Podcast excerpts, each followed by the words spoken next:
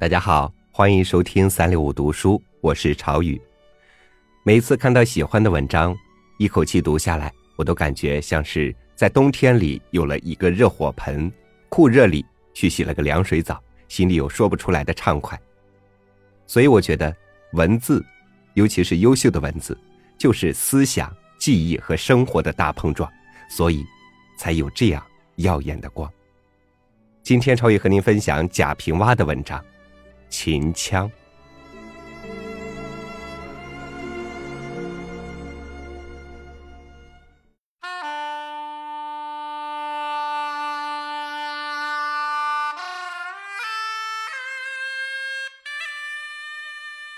山川不同，便风俗区别；风俗区别，便戏剧存异。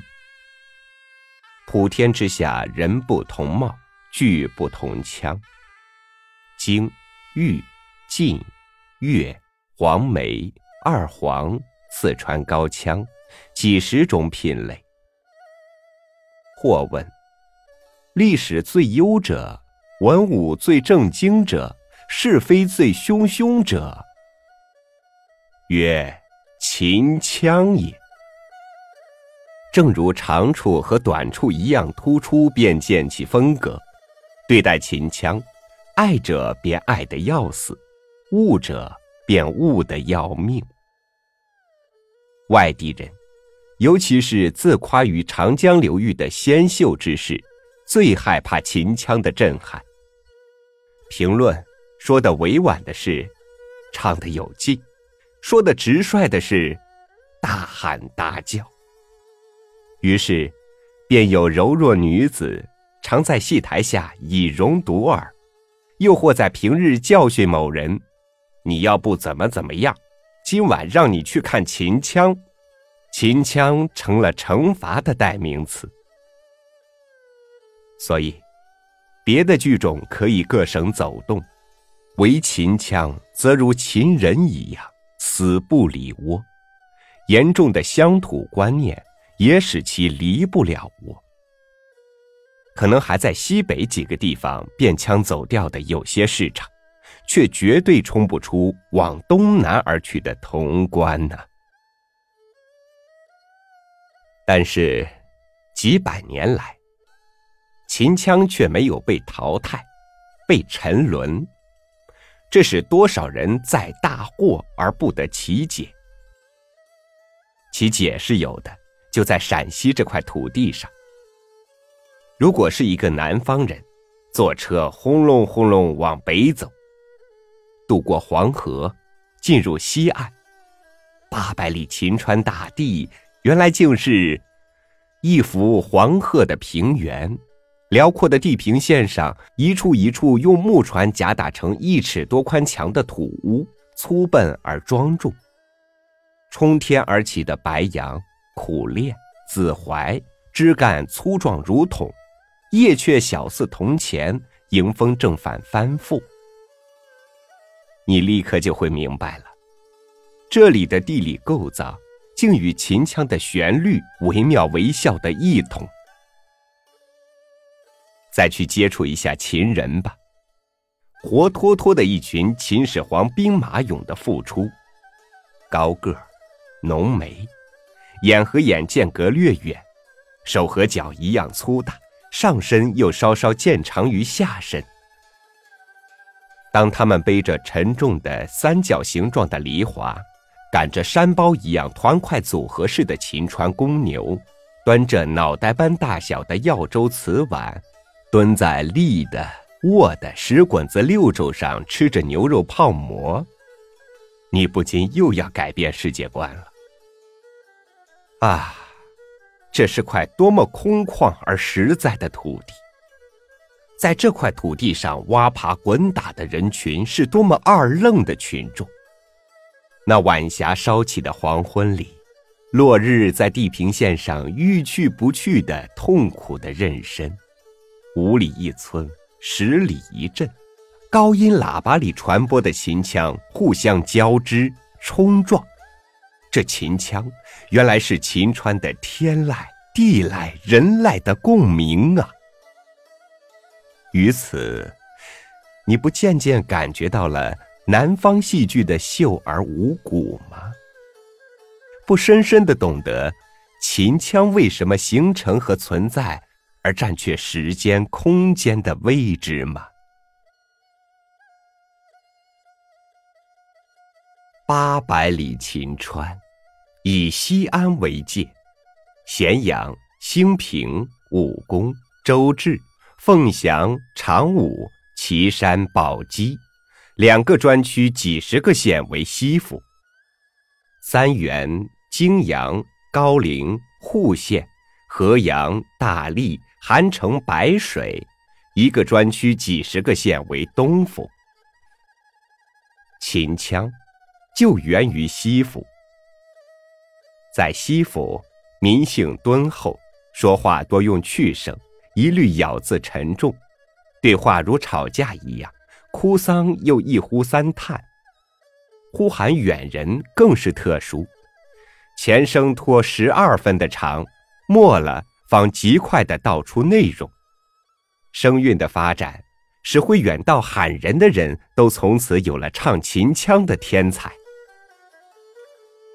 老一辈的能唱，小一辈的能唱，男的能唱。女的能唱，唱秦腔成了做人最体面的事。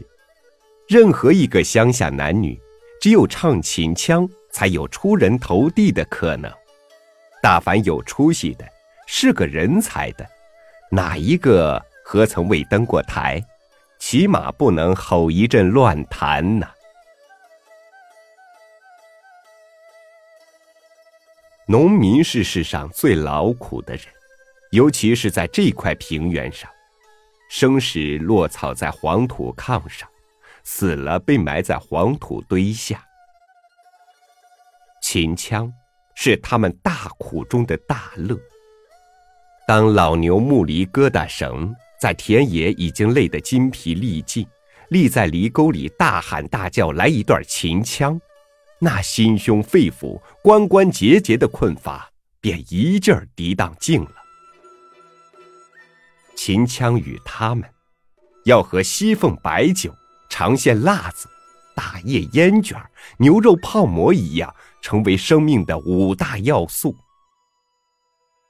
若与那些年长的农民聊起来，他们想象的伟大的共产主义生活，首先便是这五大要素。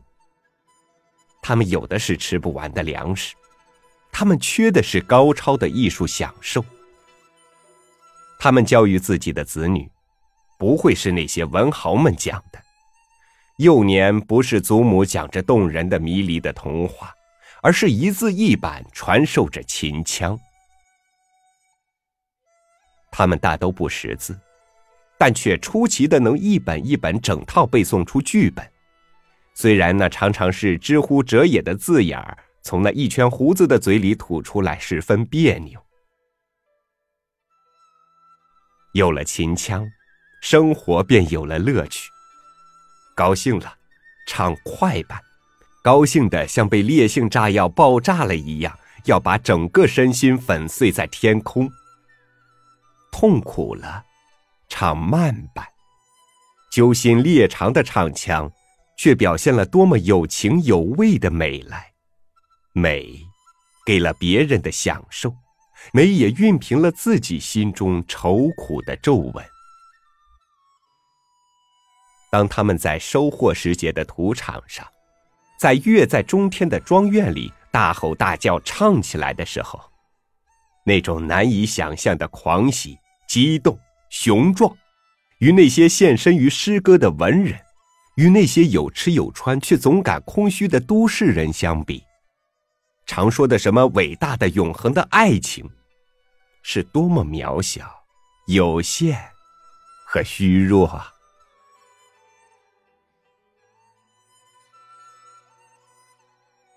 我曾经在西府走动了两个秋冬，所到之处，村村都有戏班，人人都会清唱。在黎明或者黄昏的时分，一个人独独的到田野里去。远远看着天幕下一个一个山包一样隆起的十三个朝代帝王的陵墓，细细辨认着田耕土、荒草中那一节一节汉唐时期石碑上的残字。高高的土屋上的窗口里，就飘出一阵冗长的二胡声，几声雄壮的秦腔叫板儿。我就痴呆了，猛然发现了自己心胸中一股强硬的气魄，随同着胳膊上的肌肉疙瘩，一起产生了。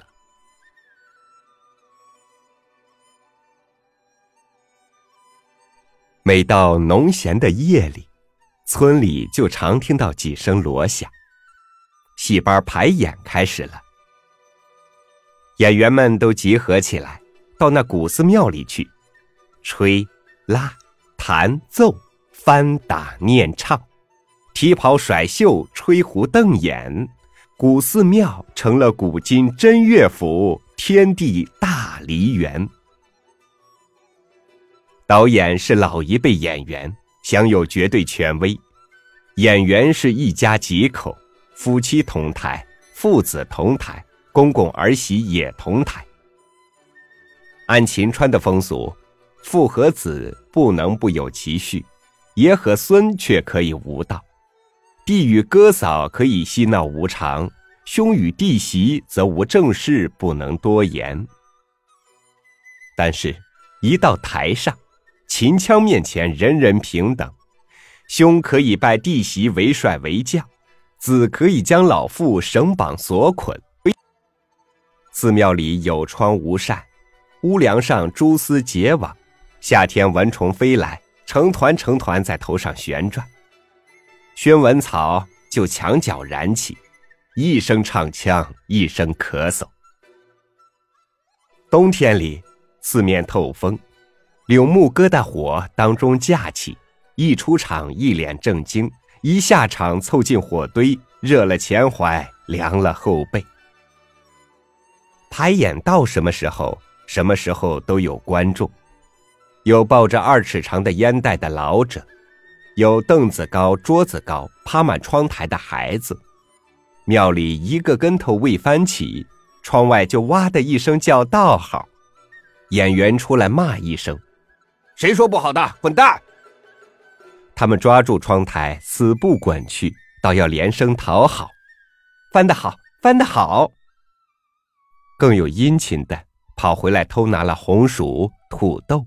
在火堆里煨熟，给演员做夜菜，转得进屋里有一个安全位置。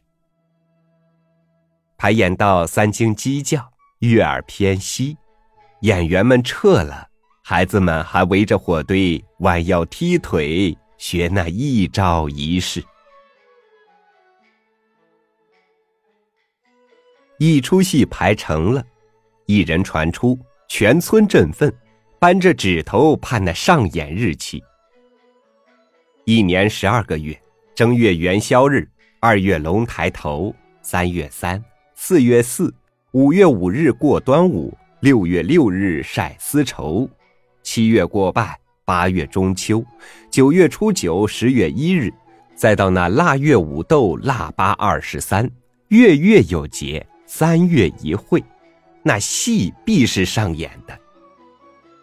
戏台是全村人的共同的事业，宁肯少吃少穿，也要筹资几款，买上好的木石，请高强的工匠来修筑。村子富不富，就比这戏台阔不阔。一演出，半下午人就找凳子去占地位了，未等戏开，台下坐的、站的，人头窜涌。台两边街上立的卧的是一群顽童，那锣鼓就叮叮咣咣的闹台，似乎整个世界要天翻地覆了。各类小吃趁机摆开，一个石摊上一盏马灯，花生、瓜子、糖果、烟卷儿、油茶、麻花、烧鸡、煎饼，长一声短一声叫卖不绝。锣鼓还在一声敲打。大幕只是不拉，演员偶尔从幕边往下望望，下面就喊：“开演呀，场子都满了。”布幕放下，只说就要出场了，却又叮叮咣咣不停。台下就乱了。后边的喊前边的坐下，前边的喊后边的为什么不说最前边的立着？场外的大声叫着亲朋子女名字，问有坐处没有。场内的锐生回应：“快进来！”有要吃煎饼的喊熟人去买一个，熟人买了，站在场外一扬手，日的一声，隔人头甩去，不偏不倚，目标正好。左边的喊右边的踩了他的脚，右边的叫左边的挤了他的腰。一个说：“狗年快完了，你还叫啥嘞？”一个说：“猪年还没到。”你别滚开了！言语伤人，动了手脚。外边的趁机而入，一时四边向里挤，里边向外扛，人的漩涡涌起，如四月的麦田起风，根儿不动，头身一会儿倒西，一会儿倒东，喊声、骂声、哭声一片。有拼命挤将出来的。一出来方觉世界偌大，身体胖勇，但差不多却光了脚，乱了头发。大幕又一条站出戏班头，大声叫喊要维持秩序，立即就跳出一个两个所谓二杆子人物来。这类人物多是头脑简单，四肢发达，却十二分忠诚于秦腔。此时便拿了枝条，哪里人挤哪里打去。如凶神恶煞一般，人人骂恨这些人，人人又都盼有这些人，叫他们是秦腔宪兵。宪兵者越发忠于职责，虽然彻夜不得看戏，但大家一夜满足了，他们也就满足了一夜。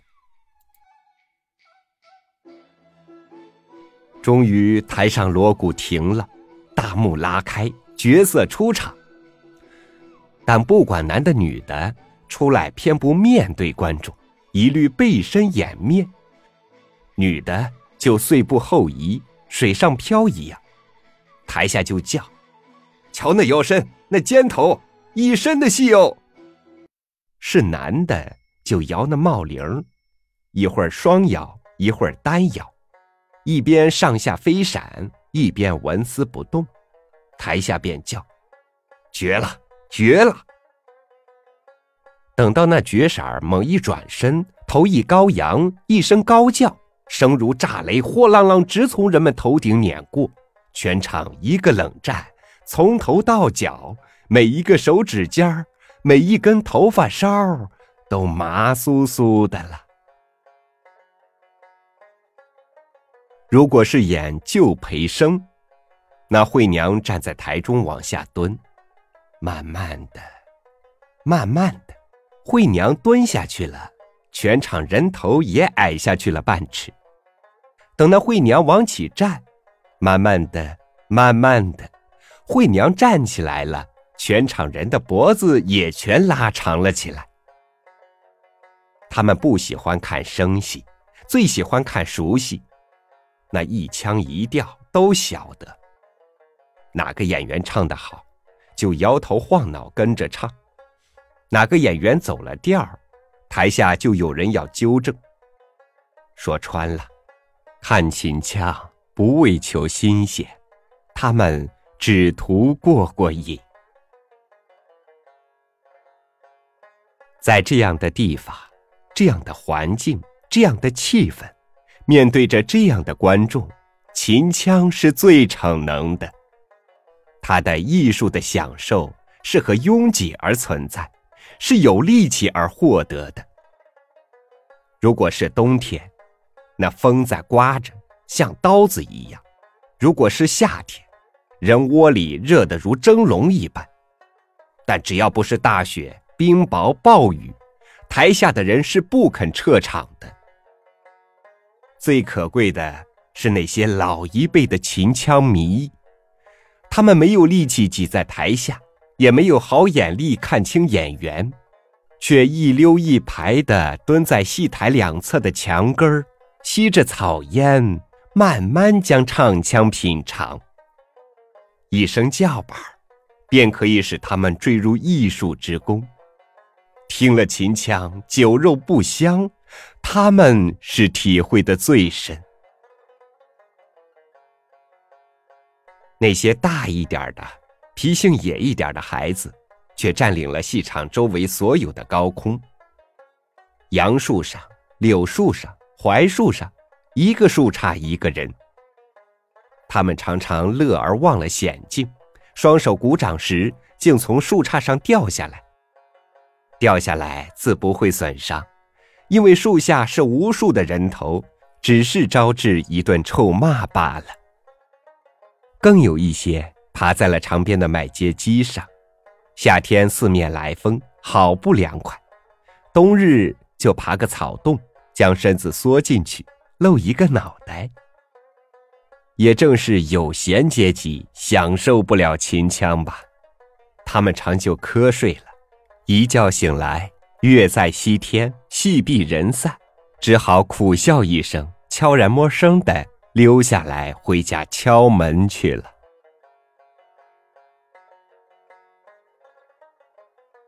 当然，一次秦腔演出是一次演员亮相，也是一次演员受村人评论的考场。每每角色一出场，台下就一片叽叽喳喳。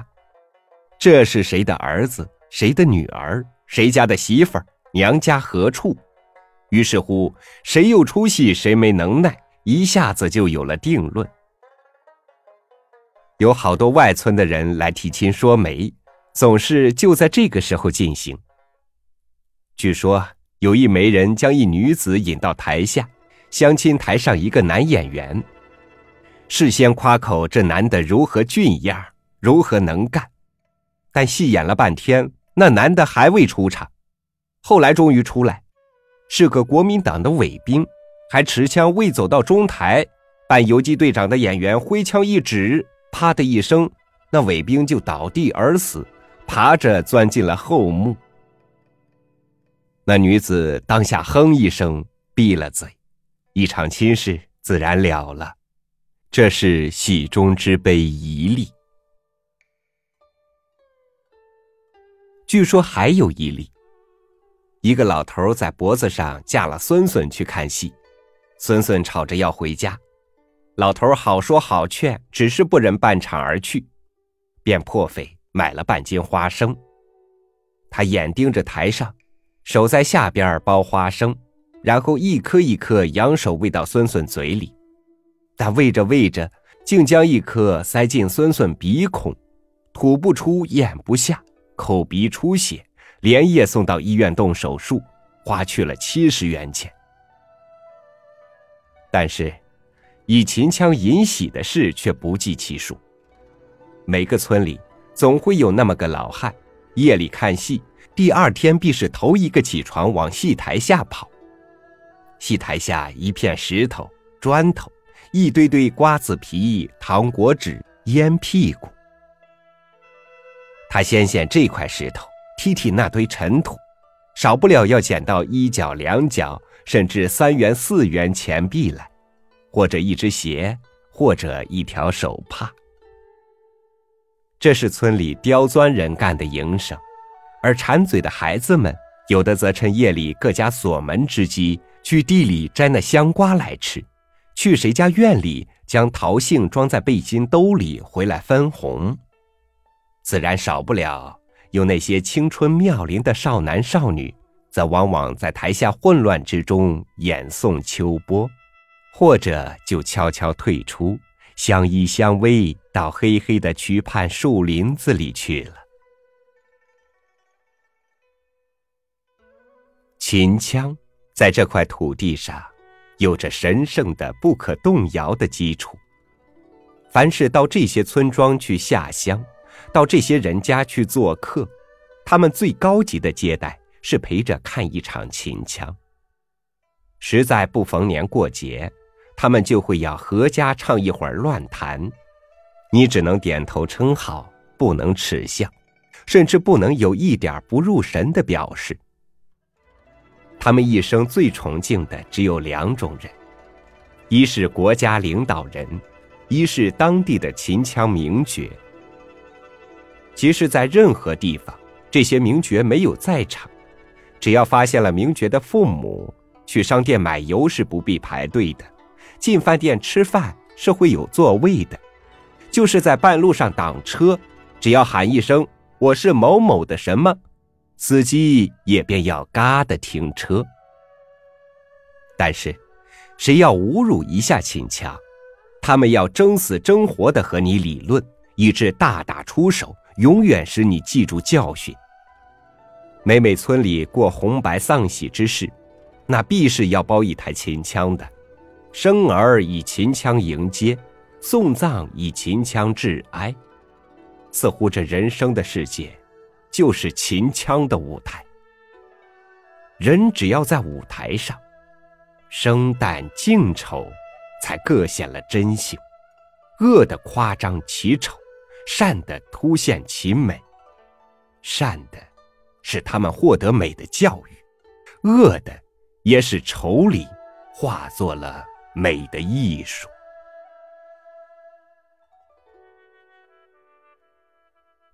广漠旷远的八百里秦川，只有这秦腔，也只能有这秦腔。八百里秦川的劳作农民，只有。也只能有这秦腔使他们喜怒哀乐。秦人自古是大苦大乐之民众，他们的家乡交响乐，除了大喊大叫的秦腔，还能有别的吗？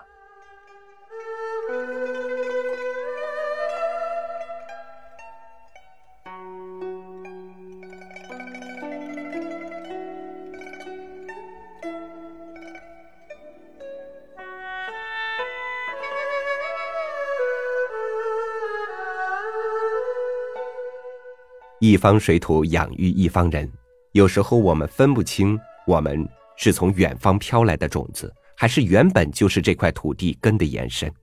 但我们可以确信的是，我们的祖先流尽了他们的鲜血和汗水，才换来今天脚下土地的肥沃和生机勃勃，而我们的身上依然保留着祖先魂魄的烙印。